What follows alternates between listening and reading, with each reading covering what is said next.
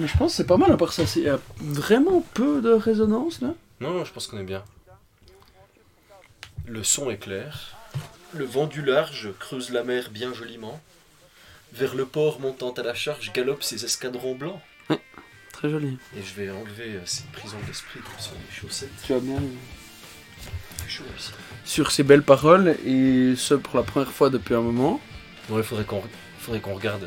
Et ce pour la première fois depuis coupure 372 jours.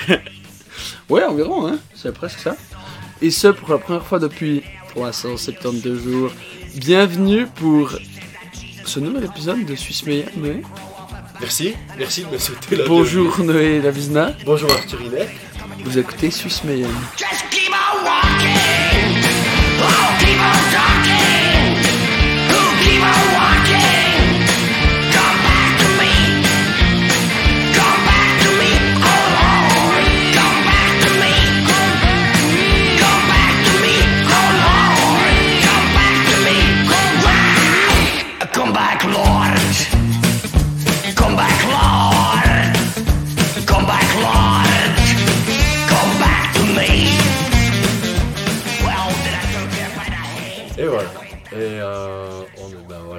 Retour. On est de retour après plus d'une année de, de, de, de, de- de- de disparition.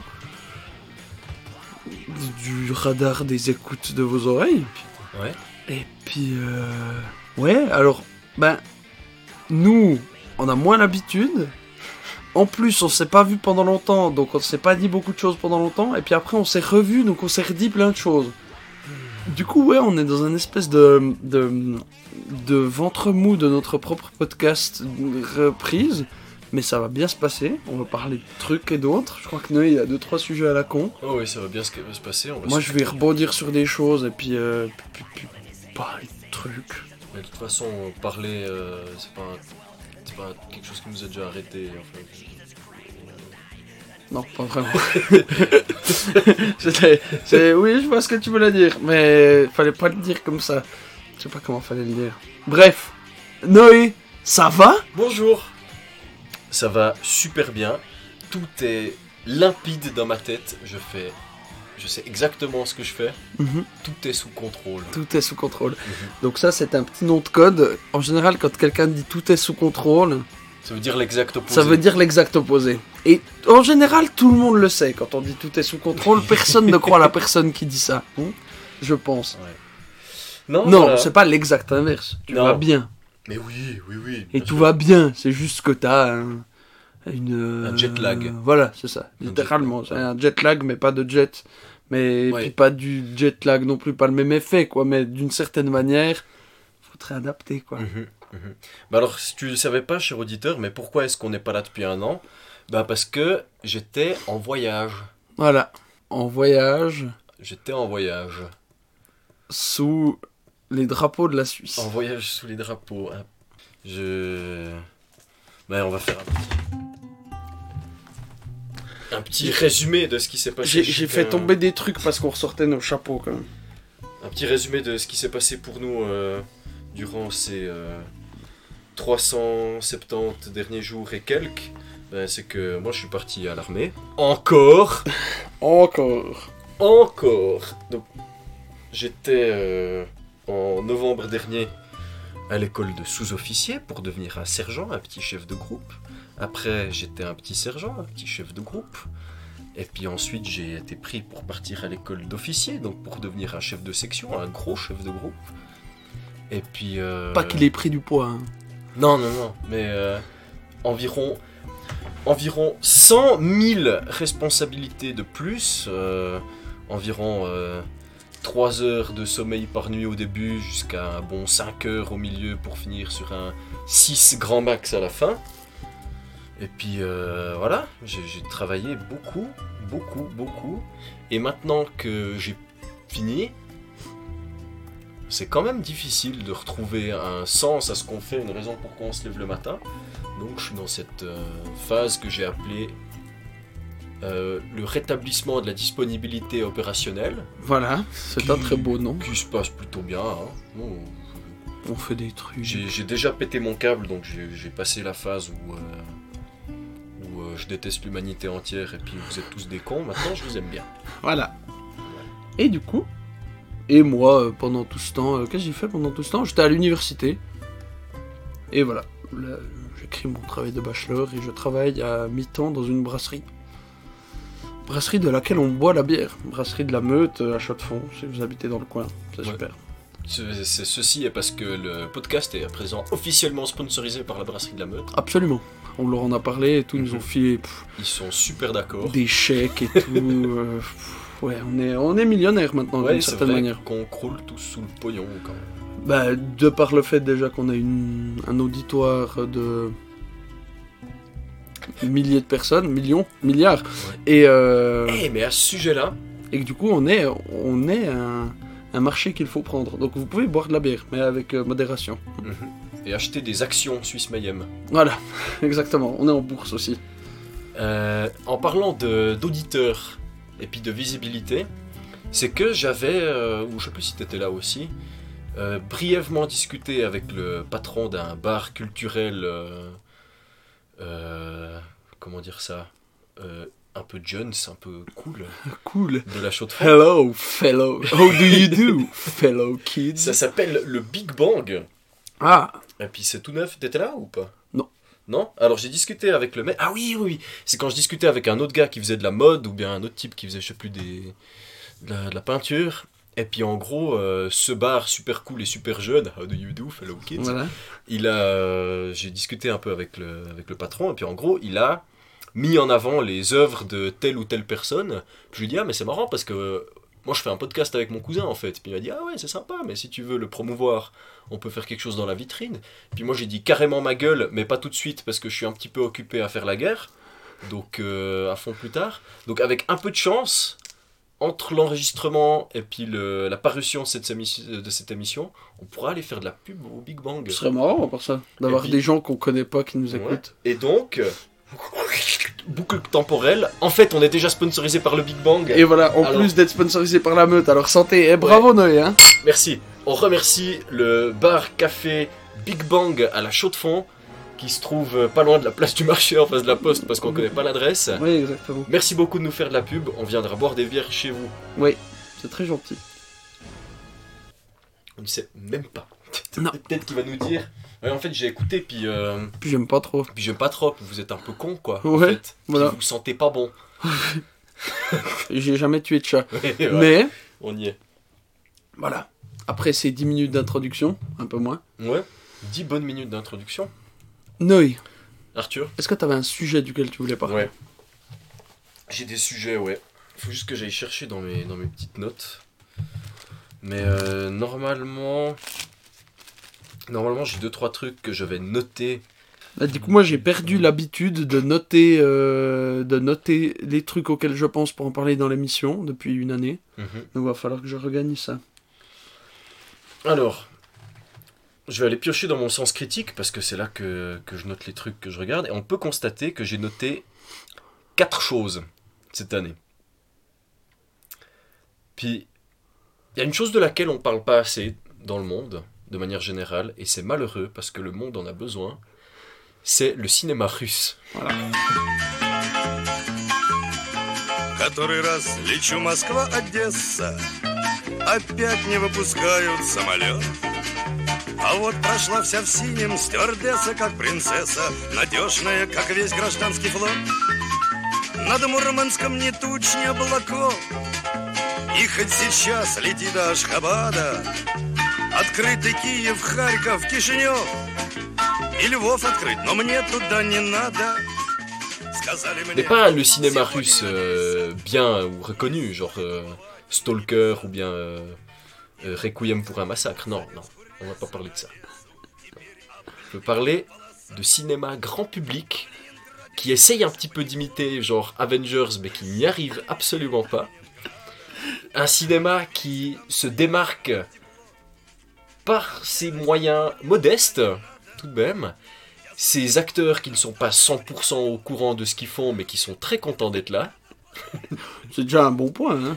on peut parler de du trop peu connu Avonpost de Egor Baranov et de Natalia Henker. Mhm. dans la langue de Shakespeare, The Blackout, Ah, et non pas avant-post. et non pas Avant-Post.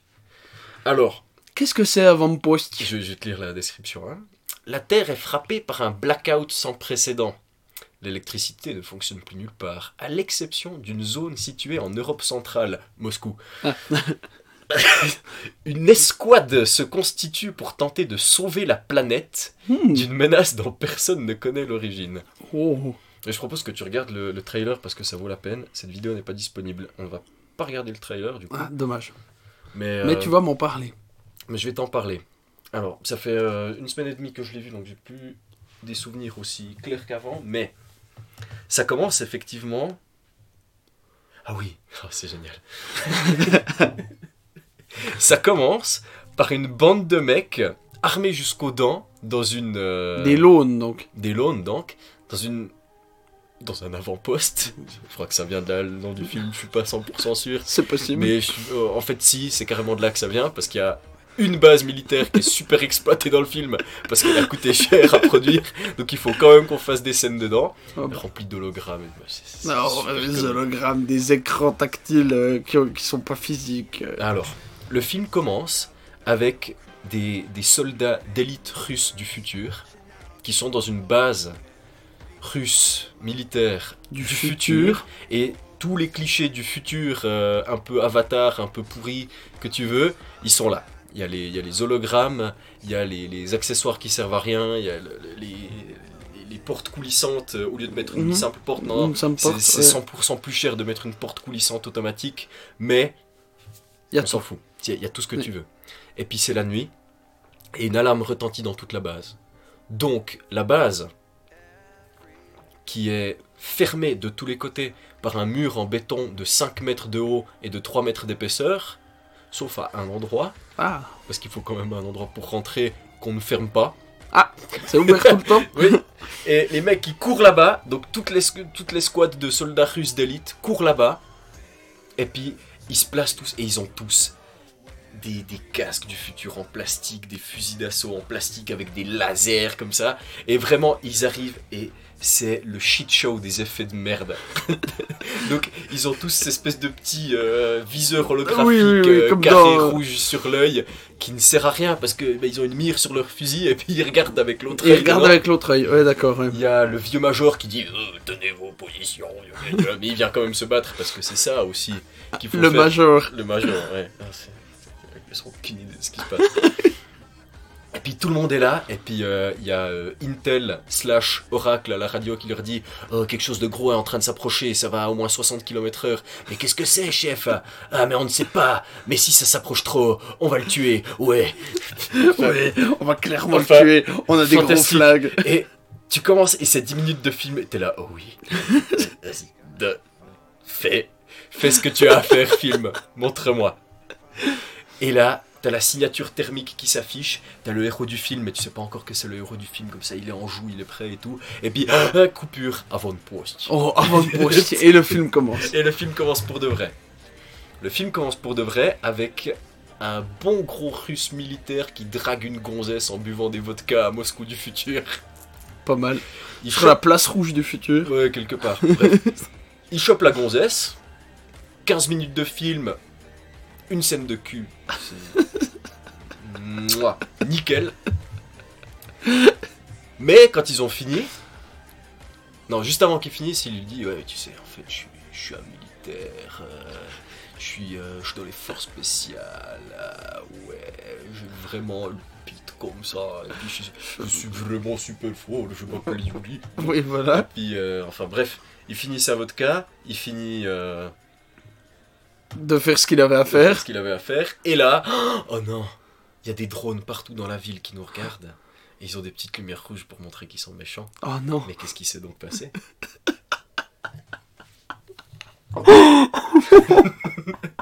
Ça a l'air d'être incroyable. Il est génial ce film. Et qu'est-ce qui s'est passé Je te le demande Arthur, qu'est-ce qui s'est passé Un blackout qui a enlevé toute l'électricité du monde. Non, en fait pas du tout. La fin du monde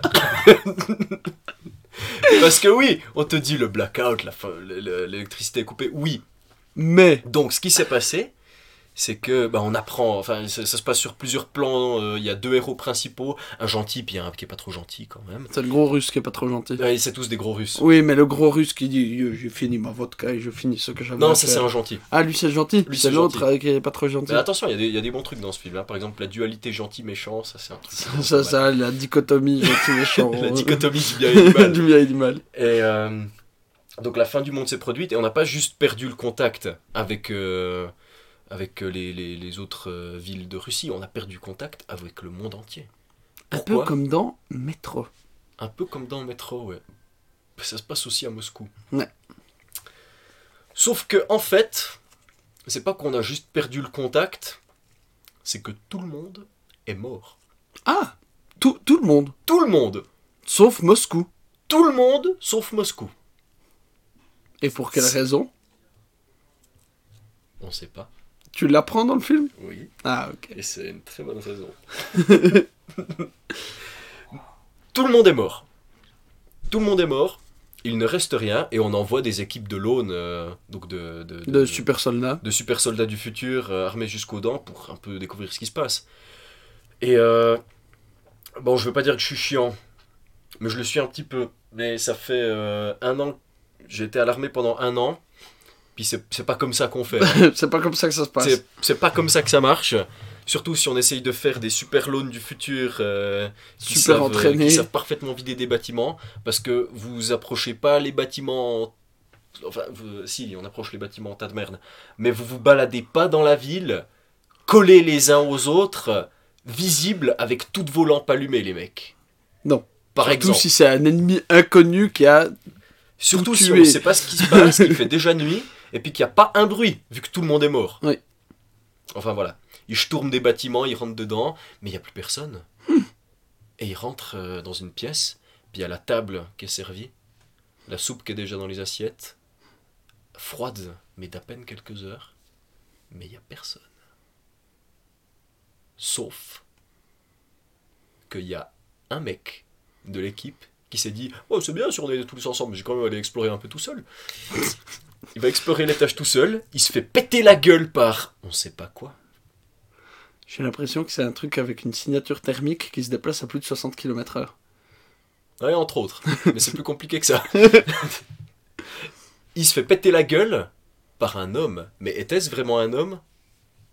On sait pas. Non, c'était pas un homme. Non. Parce qu'ensuite, tous ses copains, ils vont l'aider. Le méchant, il saute par la fenêtre du 23e étage. Il ratterrit en bas. Il est pas mort. Il est pas mort. Mm. Il court. Il lui tire dessus. Plusieurs fois, il le touche. Il n'a rien. C'est pas tout à fait un homme. C'est pas tout à fait un homme. Ou peut-être que ce n'est plus un homme. Il s'en passe des mystères en Russie. hein. Ah, ils en passent des mystères à Moscou du futur. euh. Et ensuite, ben voilà, on, reprend le blessé à la base, on dit à Intel, oh mon dieu, euh, on sait vraiment pas ce qui s'est passé, c'est trop bizarre, quoi. Intel slash Oracle. Intel slash Oracle euh, slash insérer l'agence gouvernementale de, de votre choix. Et puis, euh, bah, il rentre à la base. Et là, c'est le début du film. Encore Donc il y a Ah, l'alarme, qui Là, il y a sonne. la- Oui, oui, oui. oui. L'alarme qui sonne, tous les mecs se remettent là. La scène, c'est exactement la même, avec deux ou trois coupures de plus. Parce qu'au milieu, on apprend que la, la femme, que le russe des forces spéciales, euh, il s'était fait au début, Oui. bah, en fait, c'est une médecin, et puis elle est super forte, et puis elle travaille à l'armée aussi. Ah Et puis elle lui dit Hum, Le monde est petit, dis donc. Et puis lui, il lui dit C'est bien vrai ça, peut-être qu'on aura la chance. De, de se, se revoir. Et elle lui dit On verra, si t'es blessé, je pourrais peut-être euh, te soigner. Wink, wink, wink, wink. Donc, une ligne de super soldats qui attend un ennemi qui avance à 60 km/h dans la nuit, Qui a une signature thermique. qui a une signature thermique, et ils avancent, et ils avancent, et tout à coup. Alors là, c'est une scène qui est assez bien faite. hein. La technique de l'élastique. Parce que tu sais que le truc il va arriver, mais on te. On le laisse pas encore partir. Oui. Donc il y a le super major comme ça qui voit que tout d'un coup toutes les lumières s'éteignent à la base. Les lawns ils sont là, ouais, qu'est-ce qui se passe ouais. Alors ils tirent des fusées éclairantes, Comme ça, il voit. comme ça ils voient. Sauf qu'il tire la fusée, elle s'éteint et là il en tire une autre. Alors que c'est quand même vachement plus logique de la tirer, attendre un petit coup, puis en retirer une, puis y avoir de la lumière en permanence. Moi je dis ça, mais je suis pas un spécialiste. Non, en fait, je suis à peu près un spécialiste dans ce domaine-là. Mais peu importe. Et là, qu'est-ce qui sort de la forêt, Arthur? Le type qui a pété la gueule au type avant. Non. Un gros alien. Non. Des ours, mon gars. Des ours Des ours Genre 1000 ours en image de synthèse qui ressortent de la forêt et qui vont péter la gueule à tous les super soldats qu'il y a là. Et c'est un massacre des deux côtés. C'est une super idée. Des deux côtés, des deux côtés des deux camps, ou alors c'est un massacre euh, autant au niveau de... Ils massacrent les ours ou ils se font massacrer et c'est pourri. C'est au niveau des trois côtés. Ah, ok. Parce que les ours arrivent et puis waouh Puis tu dis ouais c'est trop cool, je vois des mecs en train de se battre contre des ours.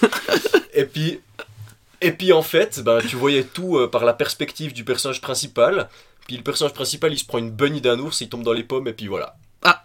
Et il se réveille et puis la bataille elle est finie. C'est qui qui a gagné?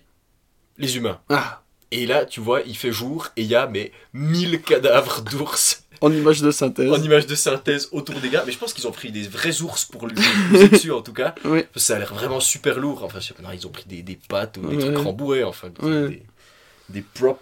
Ils sont allés euh, voler tout le matériel du musée d'histoire naturelle local de Voilà. Moscou, du futur, et puis voilà. Et puis, le mec, bah, il est blessé.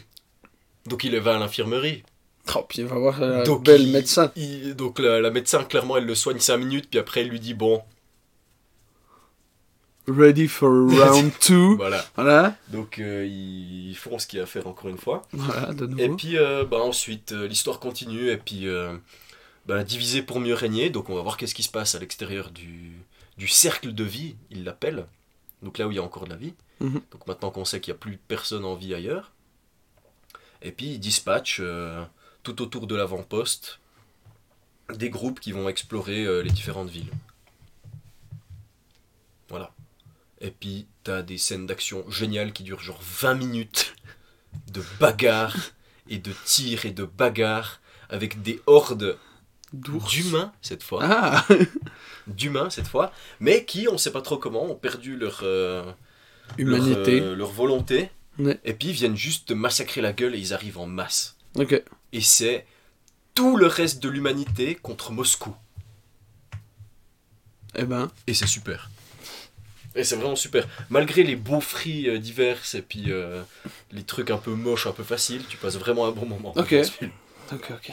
On le regardera peut-être une fois ensemble quand tu l'auras Ouais, oublié. ouais. Franchement, il est, il est bien marrant, hein, puis c'est bien fait. Mais attention, je vais un petit peu spoiler, j'espère que ça te dérange pas. Non. Pourquoi est-ce que il reste plus rien de la Terre et puis que tout le monde est en vie? Sais pas. Aliens. Ah, j'avais quand même raison quand j'ai dit des aliens. avant, alors. Mais alors on le regardera peut-être une fois ensemble. C'est quand même plus marrant de regarder ce genre de film avec des copains. Ah oui. Mais je recommande à part ça. hein. C'est plus cool que, que regarder un Avengers euh, ou un. Non, peut-être. Avengers, c'est quand même fun. Mais euh, genre les derniers Spider-Man ou ces dernières conneries, là. Les, Ouais. les Marvel un peu. euh, Secondaire. voilà. Ben euh, ça, c'est c'est 100 fois mieux, quoi. Ok. C'est vraiment marrant, c'est bien fait. Il y a une certaine volonté de faire un truc cool et original parce que c'est pas une licence, c'est rien. Ils ont des accents russes. Ah, le film est en russe. Ah, le film est en russe. Ah, le ah. film est russe en russe. Ah, magnifique. Ah ouais, c'est génial. Ah. Et tout le monde se bugle dessus en russe, c'est super. C'est super, tu comprends rien, tu lis les sous-titres. Mais l'imagerie est bien fait, hein. tu tombes pas dans le de truc du euh, il fait nuit, euh, j'en ai rien à foutre de ce qui se passe parce que je vois rien. Ouais. Non, c'est bien fait. L'éclairage, euh, c'est pas mal. Le cadrage, mais il est toujours très propre, c'est du numérique, euh, 4K, tout ce que Ouais. tu veux. Et puis, mine de rien, les effets spéciaux sont pas trop moches. Fort bien. Une belle petite découverte de ta part. Comment t'es tombé sur ce film? Je sais plus. Hasard. Ouais. Et nous dirons que le hasard fait bien les choses. Mais je sais plus, je me suis intéressé au cinéma russe et puis j'ai regardé qu'est-ce qu'il y avait de bien comme film russe récent. Puis euh, j'ai dû tomber là-dessus. Ouais. Avant de post. Avant une post. Donc voilà, regardez avant une post de euh, insérer le nom des réalisateurs et réalisatrices. Tu, tu as parlé de films? Mhm. Je vais parler d'une série.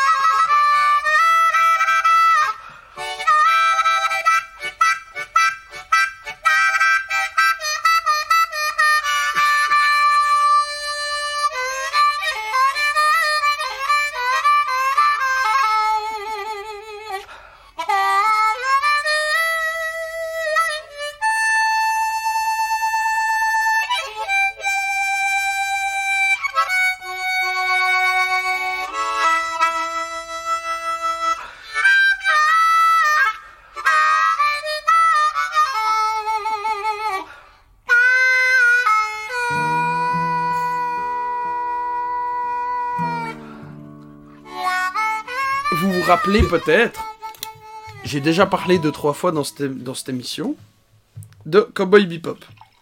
Ah. Je pense pas avoir parlé de la fin dans cette émission. Non, parce que moi j'ai pas vu la fin, puis j'ai commencé à regarder maintenant. Bref, quand j'avais regardé la série, les- le premier épisode m'avait tout de suite croché. Et ensuite, il y avait un peu des trucs un peu plus secondaires, j'avais trouvé, qui au final sont importants, qui amènent des personnages, qui amènent des trucs, mais qui étaient moins bien. Et après, en fait, toute la série est vraiment géniale sur son sous-texte, enfin sur le la trame de fond, pour moi, et euh, sur l'histoire des personnages, l'histoire passée des personnages qui est en fait dispatchée au fur et à mesure des épisodes. Mhm. Et la fin est géniale, et il y a des épisodes qui sont grandioses. Sinon, ça reste un truc science-fiction, euh, animé, des épisodes de 20 minutes, et on fait des trucs. Et un épisode, c'est littéralement Alien. Quasiment. Sauf que l'Alien, c'est euh, une pourriture qu'il y avait dans le frigo. C'est super drôle en plus. Et- mais c'est Alien, c'est vraiment monté comme euh, un film d'horreur dans l'espace, quoi. Ok. C'est un épisode. L'épisode se finit, c'est plus du tout ça. Il y a qu'une saison de Cowboy Bebop. Il n'y a qu'une saison de une vingtaine d'épisodes, je crois. Mais du coup, il y a plein de petits trucs qu'ils essayent comme ça, de, disons Star Trek, dans le style, où on essaye des trucs. Ça marche tout le temps. Et là, j'avais entendu parler il y a déjà une année, hein, Netflix a sorti l'adaptation live action. Alors déjà, qu'on s'entende. Les remakes, c'est quelque chose d'assez énervant, déjà. De refaire un film qui existe déjà. À moins que tu aies quelque chose vraiment à dire en plus. Hein. Les- Euh, Les remakes, c'est quelque chose qui, qui- qui m'embête un peu sur le fond. C'est un peu. euh, on n'a pas d'idée, on va faire ça. Les, les remakes en live action de tous les Disney qu'on a eu ces dernières années ou des trucs comme ça, c'est quand même merde. souvent de la merde. hein, Qu'on s'entende. Ah non, mais il y en avait un qui était bien là. Le Roi Lion. hein. Ouais, c'est super. Il paraît que c'est génial, hein. t'as l'impression de regarder un documentaire animalier mais avec des animaux qui parlent, quoi. Et c'est la même chose. Ouais, Donc en fait, c'est le même truc que de base, mais en moins bien.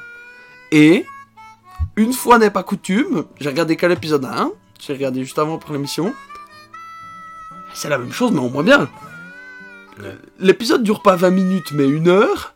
Il se passe la même chose que dans le premier épisode. Donc déjà, quand on fait un truc en trois fois plus long, alors qu'on raconte la même chose, Ouais. est-ce que c'est bien? Peut-être pas dans ce cas-là. Premier plan de l'épisode, j'étais là, oh waouh, ils ont réussi à faire un truc génial. T'as l'impression que c'est un plan d'un dessin animé. Vraiment. Le générique aussi, d'ailleurs, ils ont refait le générique, donc c'est la même musique, quasiment les mêmes plans, mais par contre, c'est des acteurs. Ouais. Donc là, tu le Mais vois, il est, fait. il est dessiné, il a la même, ils ont réussi relativement à refaire euh, assez bien le look des personnages. Et t'as Spike, le personnage principal, qui fume sa clope, tu le vois juste en, bah, en ombre chinoise. Et au moment où il allume la cigarette, bah, tu vois le visage du type. Et après, ça se réteint, et puis tu vois la fumée de la cigarette qui est dessinée en blanc. C'est très joli, le, le. Générique est super. Mais, enfin, il y a des trucs qui marchent dans un dessin animé Ouais. qui marche Ouais, pas ouais, ouais. quand c'est filmé en vrai. Alors, le look des personnages de Spike, ça marche bien. Ouais, Il ça, a, il a une espèce de trois pièces bleues. Son look à lui est assez classe. Le look de Jet, euh, qui a changé d'ethnie, mais passons. Euh, bah, Jet, il est, c'est un- c'est- il est pas noir de base dans le Ah dessin ouais animé. J'étais Ouais. sûr que c'était. Ah non, putain, Non, c'est non. dans Final Fantasy que c'est un black avec un pistolet à la place de la main. Oui, c'est ça. Ah, Mm. shit. Mais par contre, c'est l'archétype du gros noir avec un flingue à la place de la main. Donc ça ne choque absolument pas parce que c'est Non, non, en effet. tout à fait dans cet archétype-là. Et, euh, et la nana est... euh, comment elle s'appelle? Jean. Jane, Jane Valentine euh, est beaucoup moins à poil, ce qui est une bonne chose, je pense, parce que ça aurait été assez peu montrable en film. enfin voilà, quoi. Dans le dessin animé, elle a juste une énorme paire de, de Robert qu'elle montre aux quatre coins et puis euh, des, des espèces de mini shorts qui remontent. Une euh, énorme paire de Robert. De entendu. Bob. Ouais, j'avais entendu. C'est les Robert. Bref. Euh, donc le, le look des personnages est bien respecté. Mais par contre, enfin, les, les personnages qui ont des looks grandiloquents, dans un dessin animé ça passe, là ça fait juste faux et cheapos. Ouais, non. Vraiment, tu les regardes, c'est, tu regardes, ça marche pas du tout. Et la première scène d'action, alors que pourtant ils ont l'air d'avoir pris justement un espèce de, parce que Spike dans le dans le dessin animé, c'est vraiment super fort la bagarre. Puis là ils ont l'air d'avoir pris un type qui a une bonne, euh, des bonnes compétences martiales. Tu le vois, il s'entraîne sur un arbre de Wing Chun. mhm. Je suis quasi sûr qu'il n'y a pas ça dans la série, mais c'est très cool. Ça me rappelait. euh, Bah, Ip Man. Hitman. Et euh, mais la première scène d'action sonne un peu euh, Bah, ça fait tapé des- sur des cartons. Ça fait dessin Il y a deux trois trucs dessins animés qui marchent, mais sinon rien que la première scène c'est pas top. Et en plus c'est une scène qu'ils ont rajoutée qu'il n'y a pas dans le dessin animé, Mhm. mais qui est enfin qui sert à pas grand chose. Et ensuite, on enquille sur l'enquête du premier épisode où ils vont chercher un type, euh, c'est des chasseurs de primes, Mhm. et ils vont chercher un mec qui a trahi le, le syndicat, qui a volé du Red Eye, qui une espèce de drogue qui rend super fort. Je crois qu'on en avait déjà parlé dans le. Oui, oui. Et du coup, je je fais un résumé rapide, et tout l'épisode, c'est exactement la même chose, avec une fin un peu moins tragique, qui est quand même bien la fin. Mhm. Mais euh, ça reste, en fait, tout du long, j'avais cette espèce de goût pâteux dans la bouche, où je me dis, c'est pareil, mais c'est moins bien. Et ça, du coup, ça me renvoie à ma question de base, à quoi ça sert de faire un remake? Si t'as rien à raconter en plus Mhm. J'ai pas vu d'autres trucs. Là, les trucs qu'ils ont rajoutés dans cet épisode, c'est qu'ils introduisent plus de personnages Ouais. dans le premier épisode.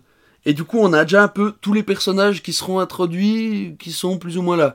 Mais t'as le l'ancien collègue de Jet, avec qui ça va pas trop bien dans le dessin animé, mais là il mettait un gros accent dessus. Euh, T'as baisé ma femme.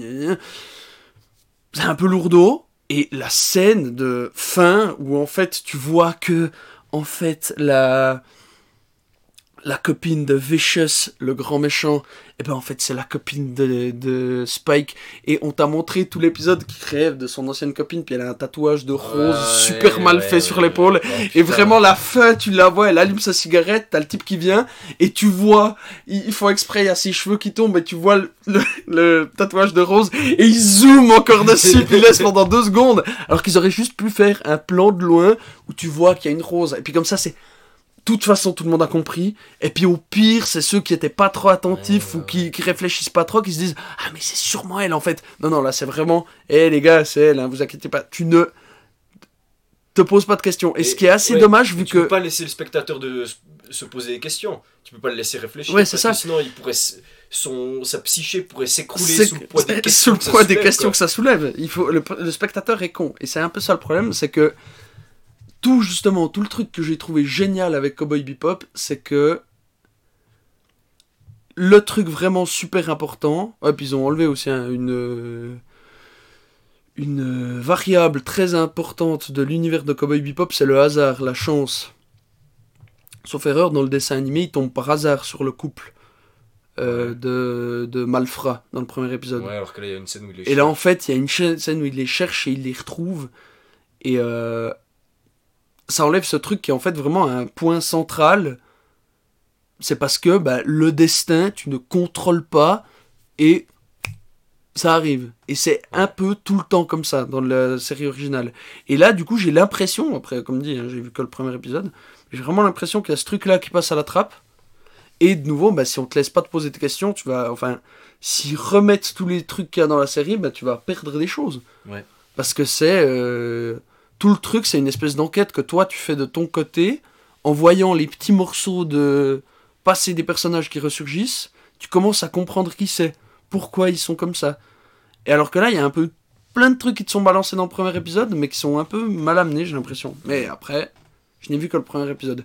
Ils ont changé le nom des épisodes. Que le nom des épisodes, c'est genre euh, Valse euh, de Vénus, un truc comme ça. Enfin, ils auraient pu laisser les mêmes épisodes. Mais non, ils ont remis des noms, des, des noms bêtes comme ça, mais différents. Excellent. Zumba de Mars, quelque chose comme ça. Non, c'est pas ça. Oui, oui, si, T'as compris l'idée. Mais ouais. Non, moi, je sais pourquoi ils ont refait la série. Pour se faire des thunes.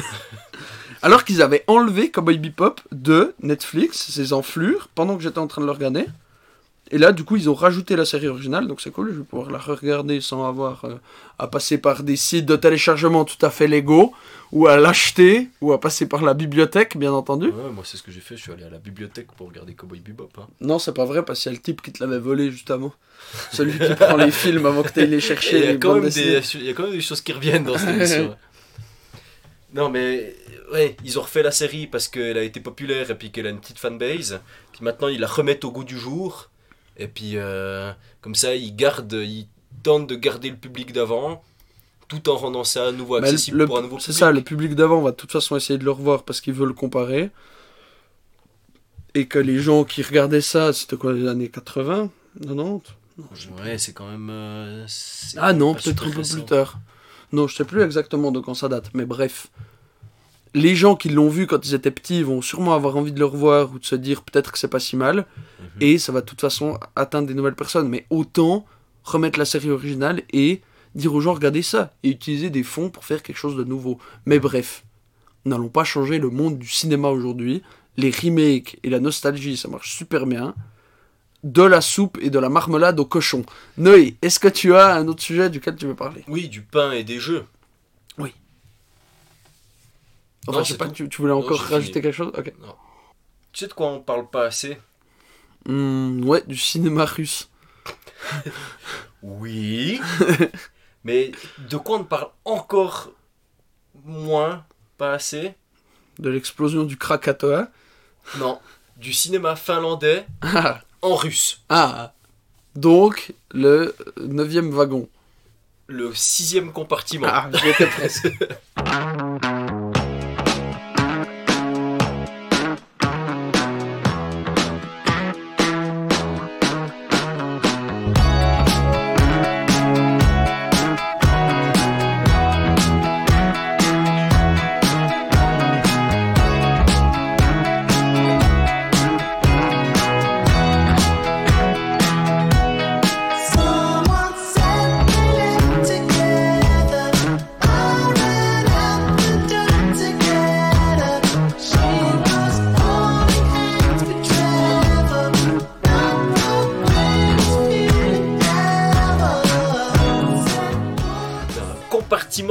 6, euh, c'est un autre film que je suis allé voir.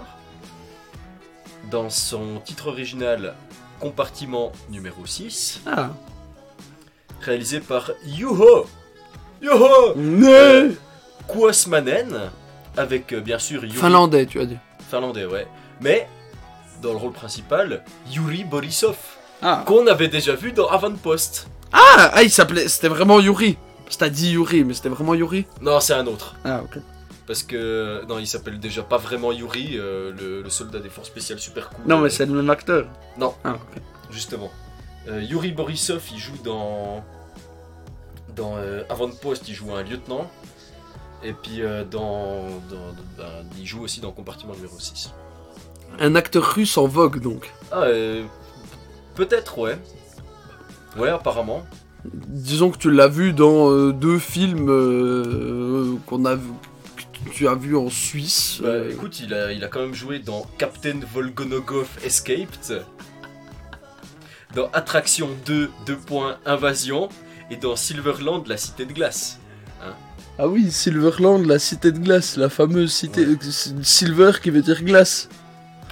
Et puis- Land qui veut dire cité.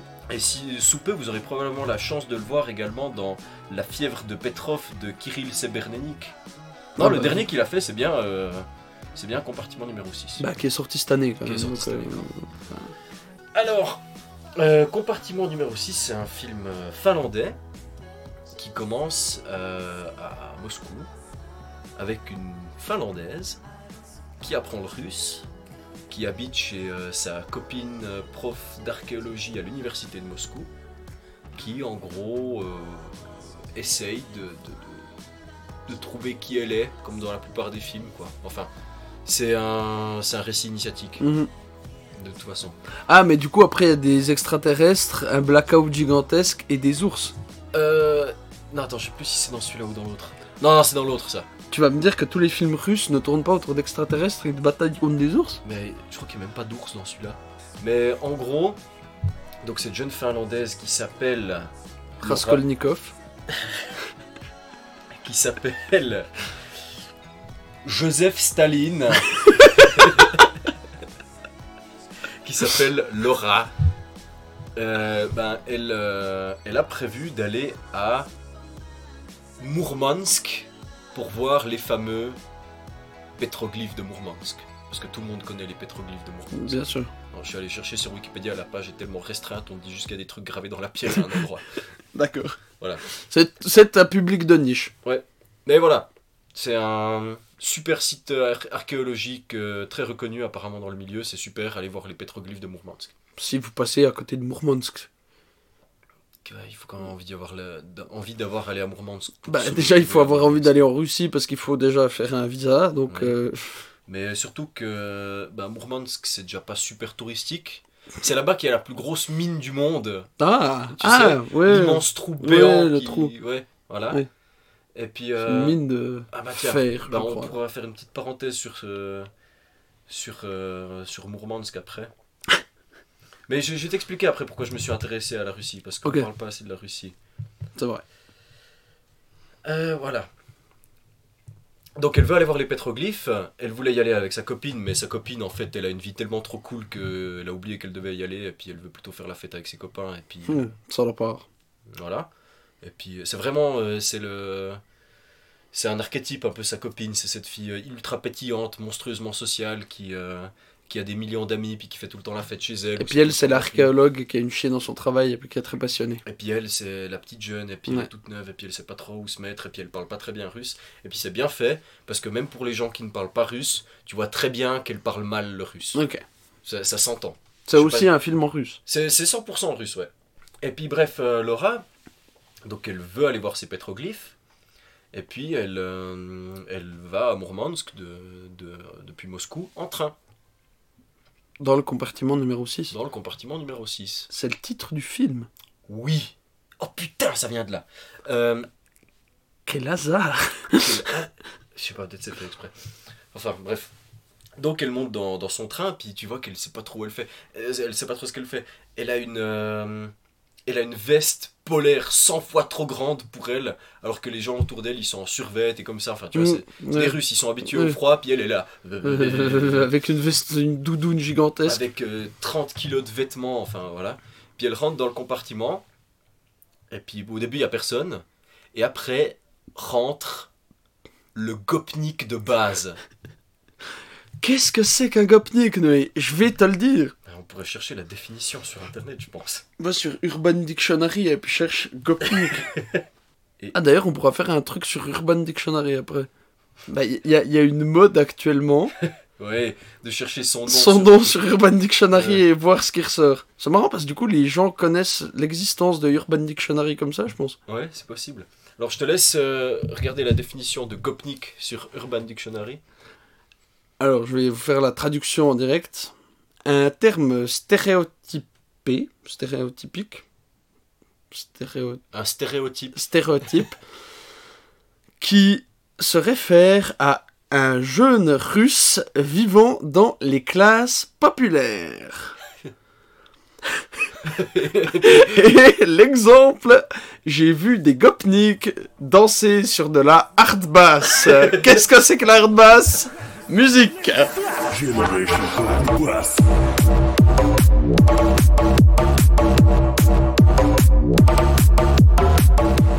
Voilà, maintenant vous voyez ce que c'est. Donc c'est des types en survêt Adidas qui font des slab squats. Donc c'est comme un squat, c'est entre le squat et être assis parce que le sol il est trop froid pour poser son cul et qui font des feux de pneus en dansant sur cette musique.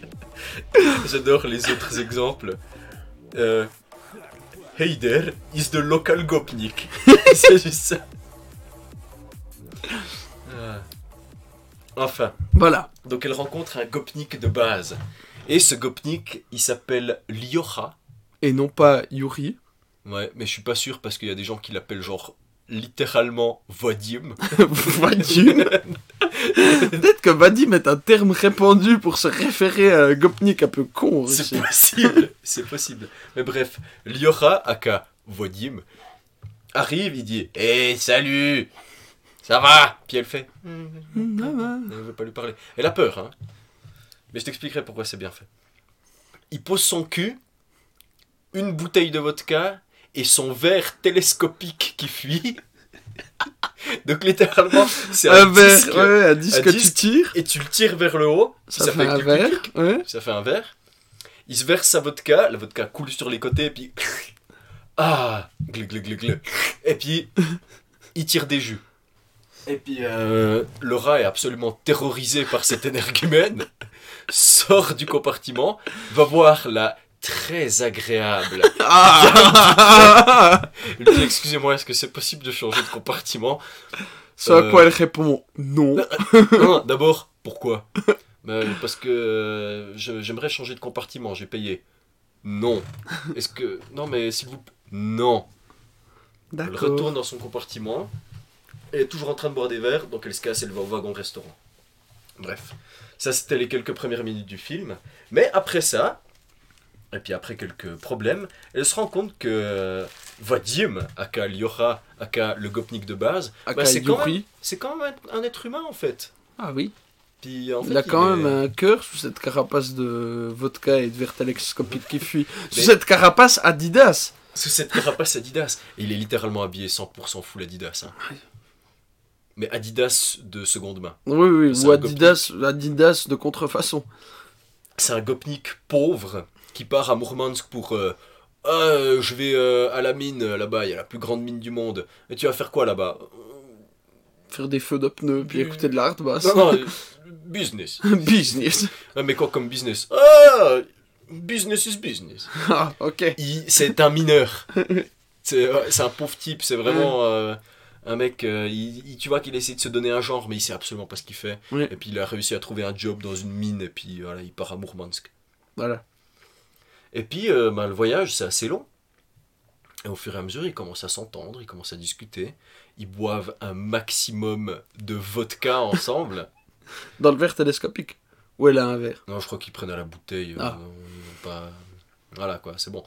Et puis euh, c'est C'est bon, on se connaît. c'est un film qui est sympa. C'est le Grand Prix du Festival de Cannes, hein, si jamais je ne l'ai pas précisé, mais c'est le Grand Prix du Festival de Cannes. Il n'est pas exceptionnel, mais il est super honnête.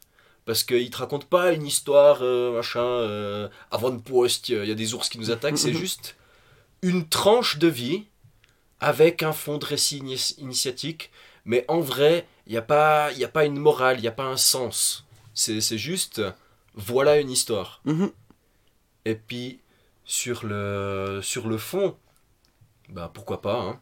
Après, moi j'aime bien donner du sens aux choses, donc euh, j'ai un peu moins accroché. Mais sur la forme, qu'est-ce que c'est bien fait? C'est plein de, de plans séquences parce que quand ils sont à l'intérieur d'un train et ils filment dans un vrai train, c'est toujours caméra à l'épaule, plan séquence, et puis ça suit les personnages avec ce cadrage au-dessus de leur épaule. Mhm. Et puis tu vois que le caméraman, il est tout compacté comme ça, parce qu'il essaye de la suivre dans cet espace ultra exigu.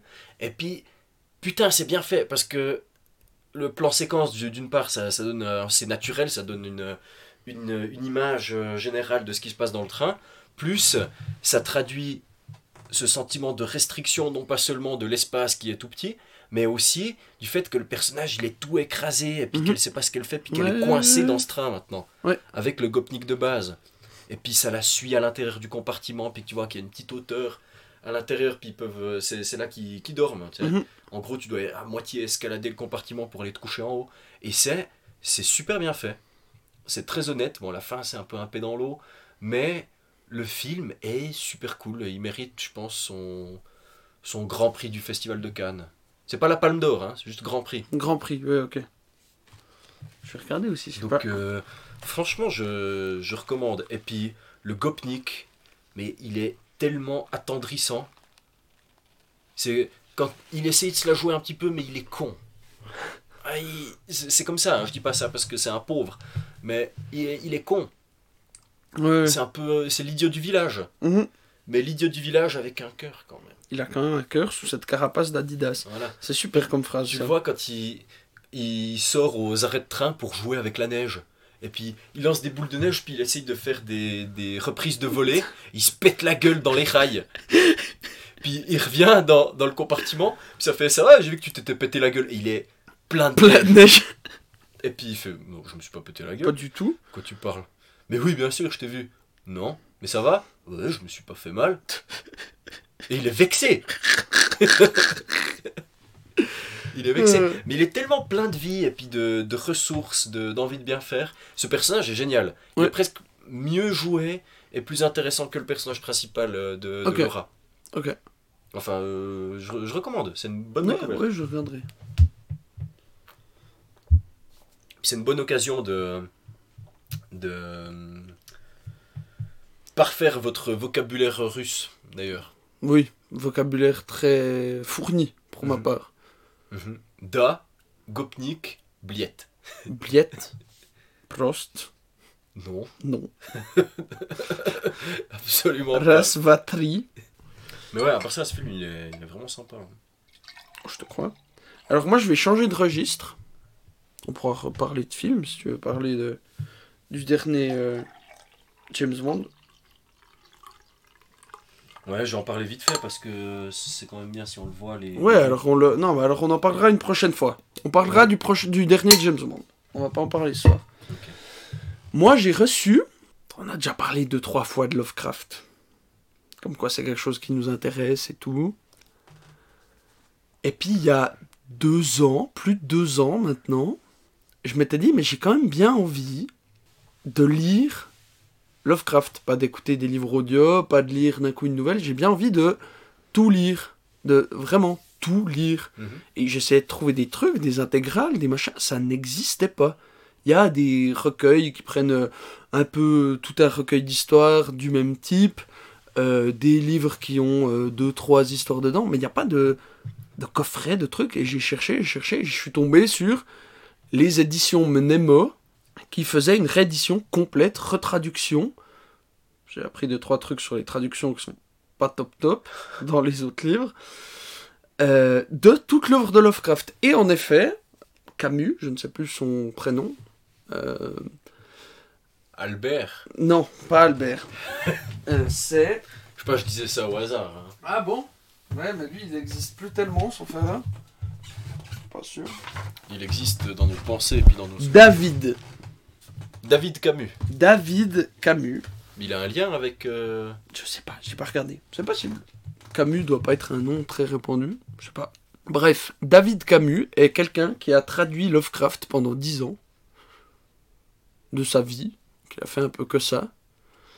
Et ils ont fait cette réédition. J'ai donc commencé à lire le premier tome des 7 que j'ai dans cette édition, parce que du coup je l'ai reçu deux ans après l'avoir commandé, parce que c'était un Ulule, euh, financement participatif, tout ça. Le truc a pété les scores euh, qui s'étaient fixés, donc ils ont fait une super édition, super jolie. C'est une découverture magnifique. Ils font- ouais, c'est très joli. hein. c'est très joli, mais ça, ça fait très euh, années 70. euh, Enfin, tu sais, ça fait un peu vieillot, mais très beau, très classe. Ouais, justement, c'est slick. C'est vraiment super. Je suis très content de ce cadeau que je me suis offert il y a deux ans. Très, très content. Le cadeau de Noël que je m'étais offert à moi-même il y a deux ans. Et euh, du coup, le premier livre, c'est Les Contrées du rêve, qui reprend, euh, qui reprend donc toutes les œuvres liées au rêve dans la totalité des œuvres de Howard Philip Lovecraft. Donc des livres qui ont été écrits entre 1920 et 1930, là, dans les contrées du rêve. Et c'est tout le temps avec cette idée de des gens qui essayent de découvrir le rêve et qui découvrent des choses et des vérités métaphysiques de par le rêve. On voit déjà bien qu'il y a des trucs qui vont se passer où il y a des secrets qu'il faut pas découvrir et le savoir qui rend fou. Mhm. Il y a beaucoup de gens qui deviennent fous. Ouais, le savoir interdit, celui qui rend fou. Et euh, plein d'histoires vraiment super. euh, une avec euh, la lune qui lui fait peur.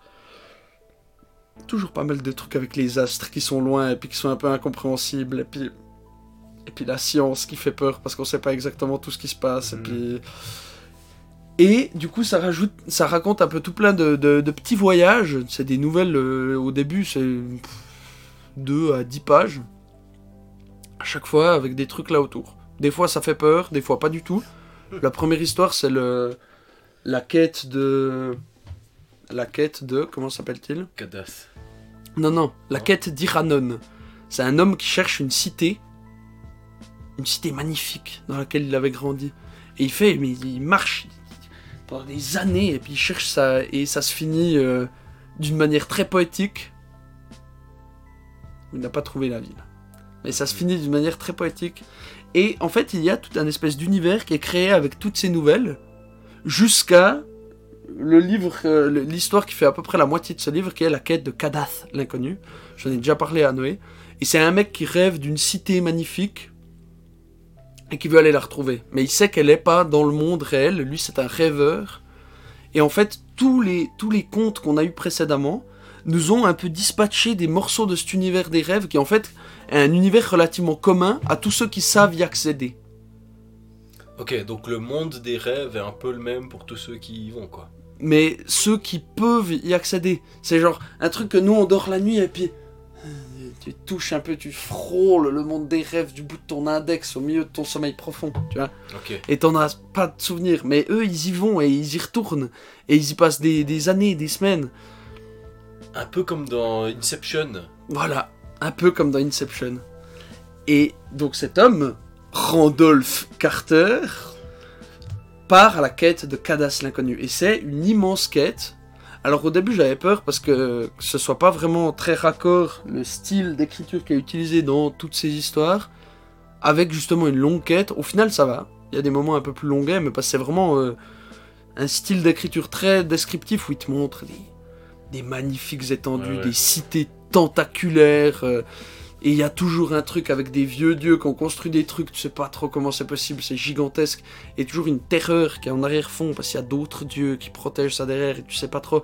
Et c'est plein de petites de petites enquêtes dans l'enquête et en même temps t'as une immense quête où il s'allie à des ghouls et à des bestioles bizarres pour aller jusqu'à ça truc puis il y a des guerres avec des chats sur la face cachée de la lune et puis c'est un truc c'est vraiment une espèce de quête euh, fantasy euh, d'un livre pour adolescents avec des trucs horribles dedans et bah, une histoire sympa racontée de l'autre côté et ça se finit aussi d'une manière assez jolie Mhm. et j'ai pas continué à lire. Mais je, je- j'en dis pas vraiment plus, parce que j'ai envie que tu lises ça. Ça se lit assez, euh, assez bien. Mhm. Et c'est vraiment plein d'histoires, mais le- l'histoire sur euh, l'étoile polaire, où justement c'est un homme qui, justement, dans un de ses rêves, en fait, en regardant l'étoile polaire, il s'endort et il se réveille dans une cité, la cité de Saléphaïs, et il en devient le roi. Ah non, c'est pas dans celle-là, euh, c'est une autre. Mais il se réveille dans une cité brumeuse, magnifique, et en fait, il se rendort, et il n'arrive plus jamais à retourner euh, dans sa cité perdue. Il se réveille, et il n'arrive plus jamais en se rendormant à retourner dans son paradis perdu. Et c'est tout plein d'histoires comme ça magnifiques, des fois horribles, et des fois juste... euh, juste très belles, très, euh, très poétiques.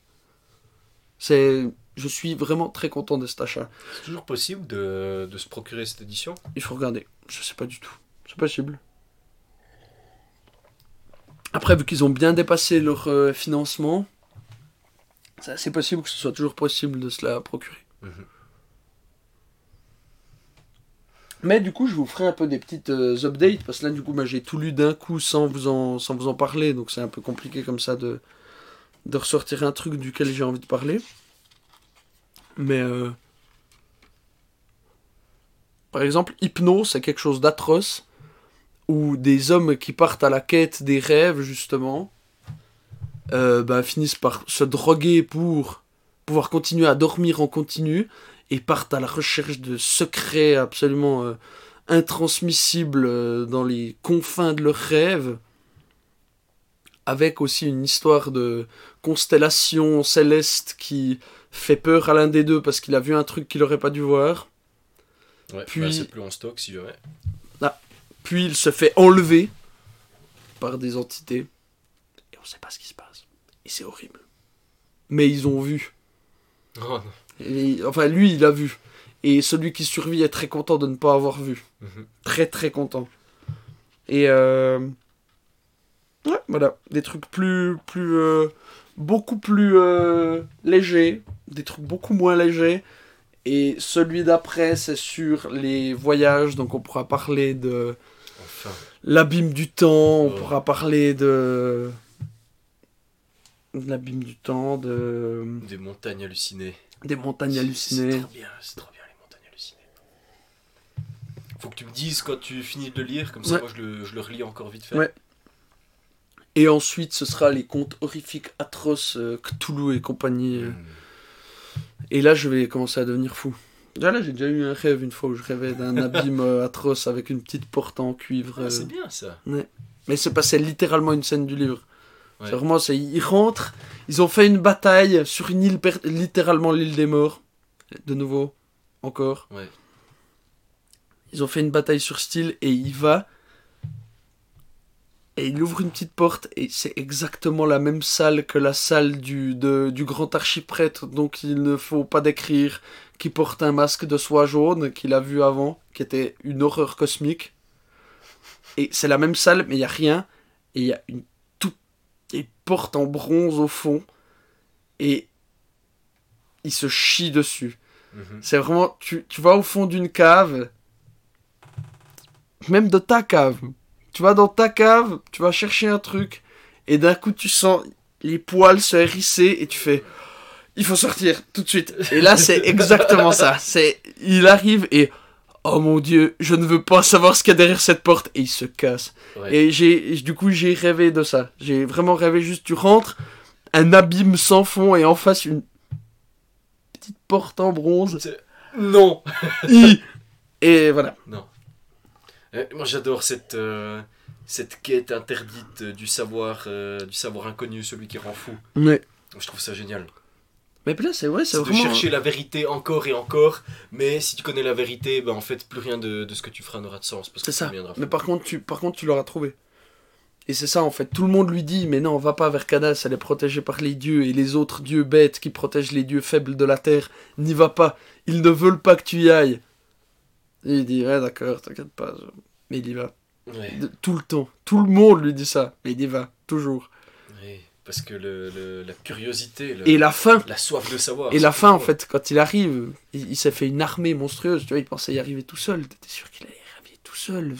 Passer à travers le grand désert de glace de la Leng ignoble. Et puis c'est tout le temps, c'est un plateau de glace, mais il est ignoble et affreux. Personne n'y est jamais allé, mais il est atroce. Et tout le monde le sait très bien. Et c'est.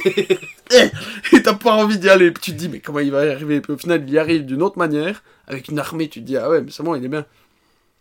Et il sent, quand il arrive, ils se font amener à l'endroit, ça aurait été impossible d'atteindre à des vitesses supraluminiques et ils sentent qu'ils ne sont rien. Et en fait, ça va pas du tout. Et au final, ouais, il s'en sort quand même. Ouais.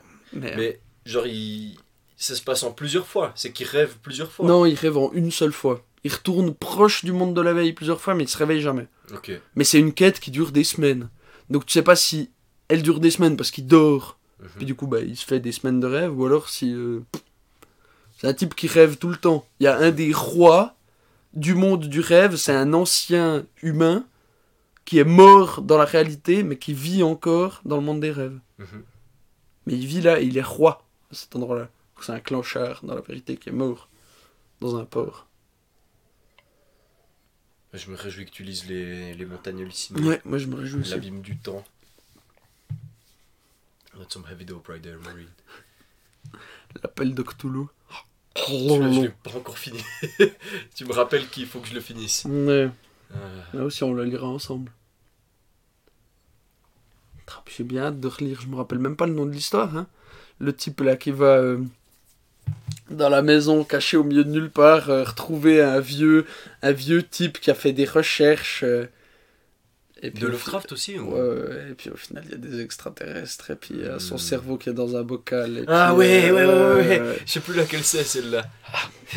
Ah oui, oui, je me souviens maintenant.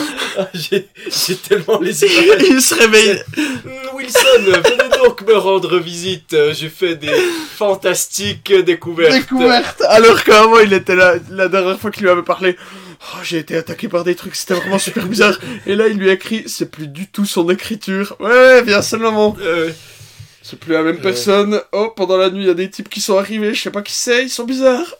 Et puis il y a des bruits bizarres. Allons voir, euh, super truc là. C'est atroce, c'est atroce. Et ça, je pense, c'est dans le quête, dans le truc de hum, d'histoire horrifique. Mhm. Ou les fameuses euh, horreurs d'Innsmouth. Oh, Je sais plus, il y a un mec qui se perd dans une ville et puis c'est que des hommes poissons. que des hommes poissons répugnants. ouais. Ah. Mais ça, il y a déjà une euh, espèce d'occurrence d'hommes crapauds répugnants. euh, Ils ont une espèce. T'as une, une ville, la plus grande cité des hommes. Un truc, mais gigantesque, monstrueux. Ça devient, mais immense. Et à côté, il y a des types. Tout le monde les déteste. Tu sais, ils ont une espèce de truc dans leur trip. Ils leur reviennent pas. Tu sais, ils parlent un peu, mais ils parlent pas tout à fait. Mhm. Puis ils ont, ils ont des proportions un peu bizarres, puis ils ressemblent un peu à des crapauds, ils ont des grands yeux. puis tu- Et un jour, euh, ils les tuent tous. Et ils volent leur idole, celle du lézard aquatique. Ah, Et il se passe 2000 ans. Et du coup, t'as 2000 ans de civilisation qui sont expliqués en 3 pages. Et puis un jour, il y a la cité qui est rasée, et puis c'est un marais. Mais il y a encore une idole au milieu, qui trône au milieu du marais répugnant. il y a un- une petite fixette chez Lovecraft avec tout ce qui est humide, salé, et puis un petit peu. euh, Et les étoiles. Le... Ouais. c'est- un truc qui a été. T'as vraiment une, une expansion de la science et ah, mais il y a des nouveaux trucs. Et en fait, l'horreur qui vient avec cette connaissance infinie et Mhm. inconnue. Ouais, mais vraiment au niveau de l'imagerie, t'as d'un côté ce truc qui brille Ouais. qui est là-haut, et puis Mais qui fait peur. Vraiment, il lui fait. Ça lui fait peur. Hein. Ouais. La lune le terrifie. Mhm. La lune, cette euh, constellation au nord-est. Je sais pas ce que c'est. Horrible. C'est, ça te fout la chair de poule. Et parce que c'est loin, inaccessible, incompréhensible. Et en fait, maintenant, on sait ce que c'est, mais est-ce qu'on sait ce que c'est? Peut-être ceux qui le savent sont fous. Mhm. Ouais, c'est vraiment, c'est vraiment génial. Ouais, c'est vraiment Et ça date d'il y a 100 ans. 1920. Ouais, 1920, c'était il y a 100 ans. quoi, maximum. Ouais. Tu aimes les films sur les gladiateurs?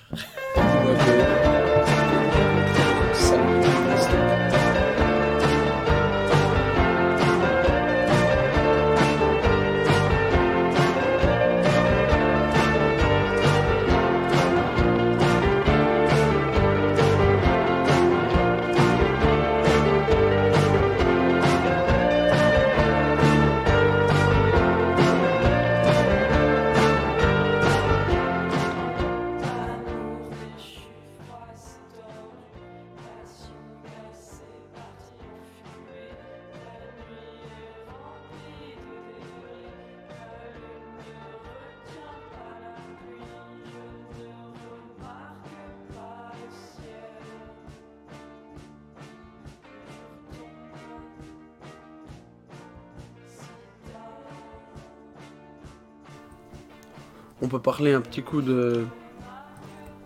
Demon Souls? Moi, je suis pas super chaud à parler de Demon Souls. Ok. Euh, Il m'a un peu fait chier en fait. Bah c'est... Ah, tu vois, on va quand même en parler. Ouais. C'est euh, le truc... Bon déjà, ça rejoint ce que je disais avant, hein. pourquoi faire un remake? Bon ok, ça nous permet de jouer à un jeu qui est magnifique, qui est plus abouti qu'avant. Là, dans ce cas-là, je suis d'accord pour le remake. Ouais, ok. Parce que le jeu est magnifique. Donc Demon Souls, qu'est-ce que c'est? C'est le premier des Dark Souls. On a déjà un peu parlé de Dark Souls et autres euh, Sekiro dans cette émission. Mhm. Des jeux donc durs, avec une histoire cryptique qu'il faut découvrir par soi-même. En description très rapide. Ouais. Demon Souls est le premier de la lignée des Souls. Mais du coup, ils ont fait un remake. Le jeu est magnifique et euh, techniquement bah, mieux qu'avant. Donc ça vaut la peine de le faire en remake.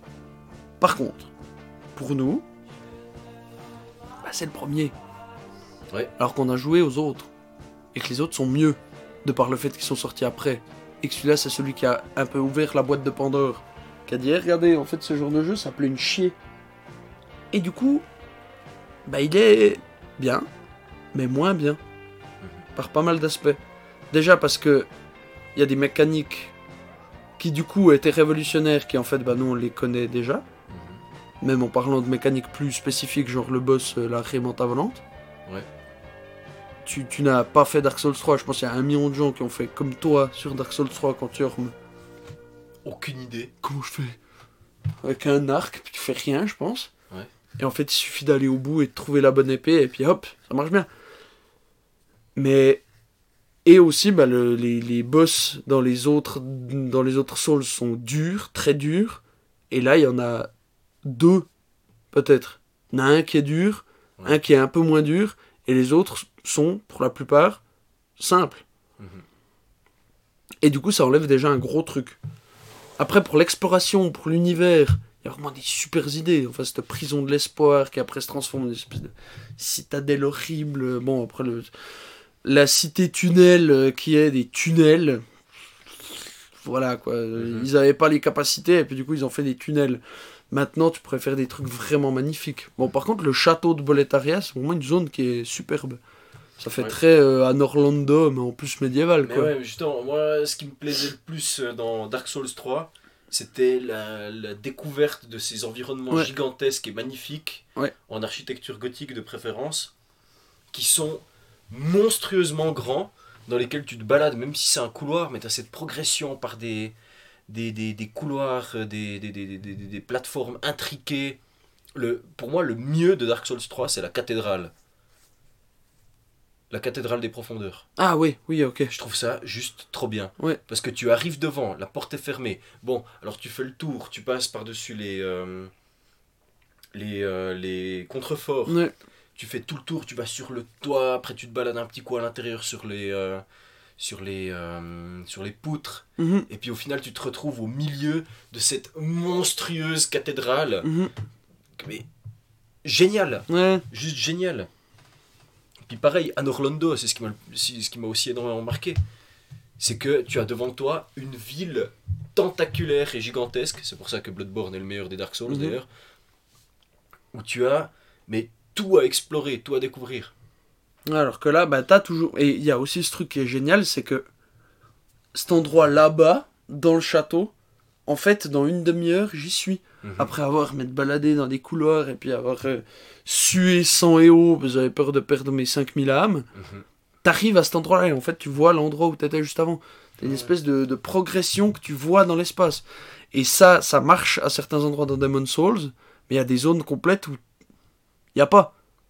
Mais c'est aussi lié au fait que bah, c'était sorti sur euh, PS3, c'était le premier jeu comme ça, Mhm. et que. Bah ouais, en fait, il savait pas. euh, il Ouais, avait pas encore vu ça, c'est ça. Donc il y a des trucs bien, il y a des trucs moins bien. L'histoire est bah, toujours un peu semblable, toujours très intéressante à découvrir. Après, c'est moins bien. Donc c'est un peu dommage. Mais ça vaut quand même la peine. Ah ouais. Et le jeu est vraiment, enfin, la- le, le coup de polish qu'ils lui ont mis, c'est Ouais, ouais, c'est magnifique. Le jeu est vraiment, mais magnifique. Imagine un Dark Souls 3, mais avec ses graphismes, ses particules. Mhm. Tu deviens cinglé. C'est. Mais voilà, un peu déçu. Genre, il y a, y a, bah, Noé et notre autre cousin Roman qui étaient là, qui sont venus un après-midi. On a joué à ça. Et en fait, euh, pendant en deux heures, j'ai fait quoi Quatre boss T'avances tout droit quoi. C'est ça. Tu vois un boss Oh purée, il fait trop peur. Ah mais en fait, il est aveugle. Du coup, à chaque redémarrage de phase, mais il me voit pas. Donc je peux aller le taper. Mhm. Et voilà. Des trucs comme ça. Où au final, t'es un peu déçu parce qu'il n'y a pas de. Il y a pas suffisamment le challenge, il n'y a pas suffisamment le, le sel.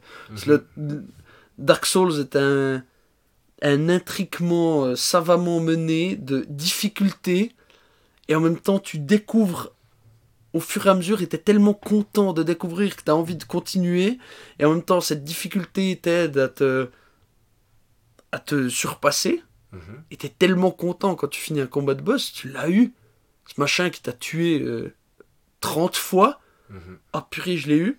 Et tu peux aller changer son âme en arme et puis lire et puis savoir un peu ce qui lui est arrivé. C'est trop bien. Mais dans ce style-là, euh, tu vas jouer à Bloodborne, mais tu, tu vas te faire dessus. Ouais. Parce qu'il il est... J'ai rien à dire sur Bloodborne de négatif. Ouais. C'est que c'est...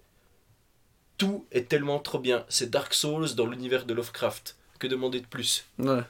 Bloodborne, tu verras, c'est c'est- c'est- c'est juste incroyable. les, les environnements, t'as la, le- la, la, la progression dans le monde qui est en fait la récompense pour avoir battu tel et tel personnage, pour être allé chercher dans tel et tel endroit. Mhm. Tu es vraiment récompensé visuellement et puis par les armes que tu as.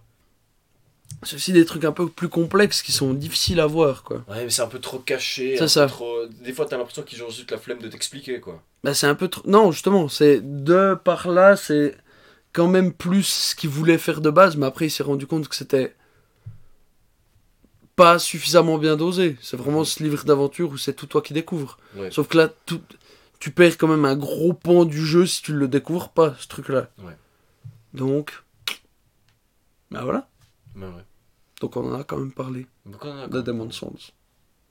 Bon Ouais Bah c'était super de passer cette euh, heure environ avec vous. J'aime bien parce qu'on regarde l'ordinateur. Bonjour Toi, coucou Coucou C'était très bien de passer cette heure avec euh, toi et toi, Noé. Merci. De même. Moi j'ai passé un bon moment, ça faisait longtemps qu'on n'avait pas fait ça. Ouais. Ouais, moi ça, ça me fait plaisir de, de, de reparler comme ça de, de trucs. Ouais. Et puis de, de repasser du temps avec notre cher auditeur au singulier. Parce que quand on, quand on fait cette émission, c'est juste pour toi, là. Toi, toi dans, dans ton...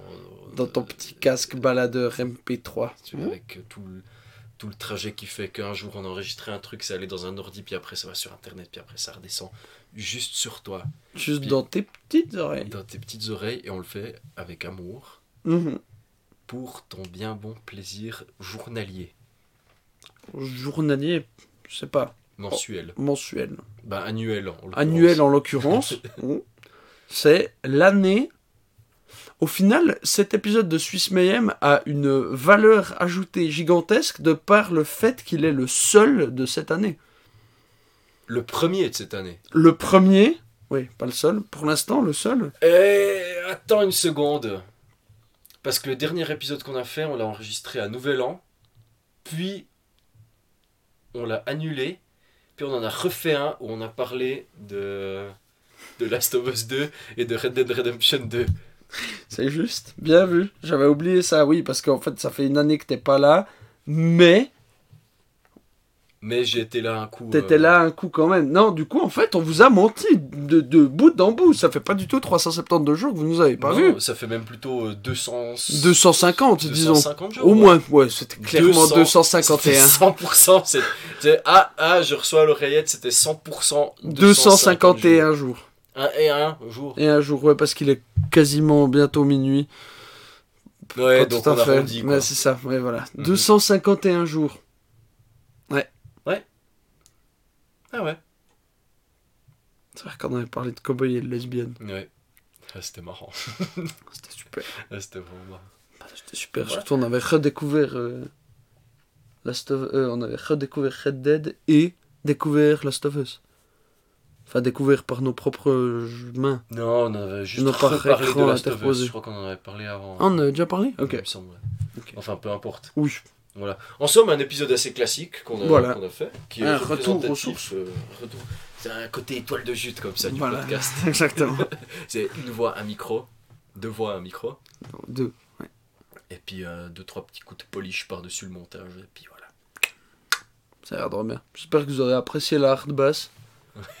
Putain. Ouais. Et ouais. Alors, au plaisir euh, de retourner dans vos oreilles. Et au plaisir d'y revenir bientôt.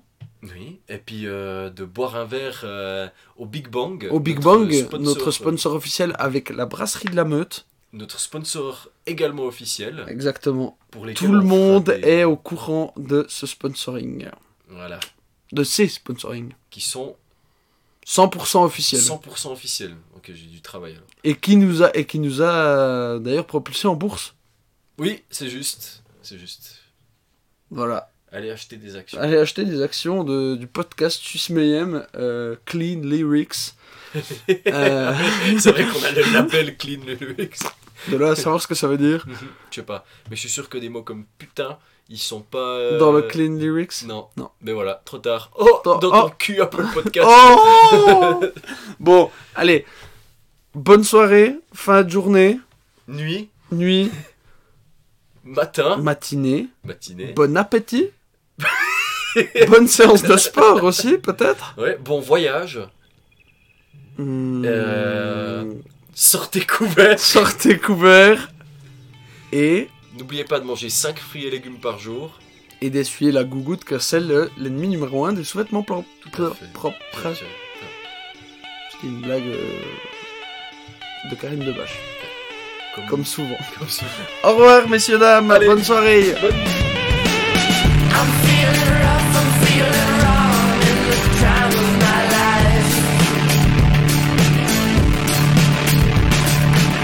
Let's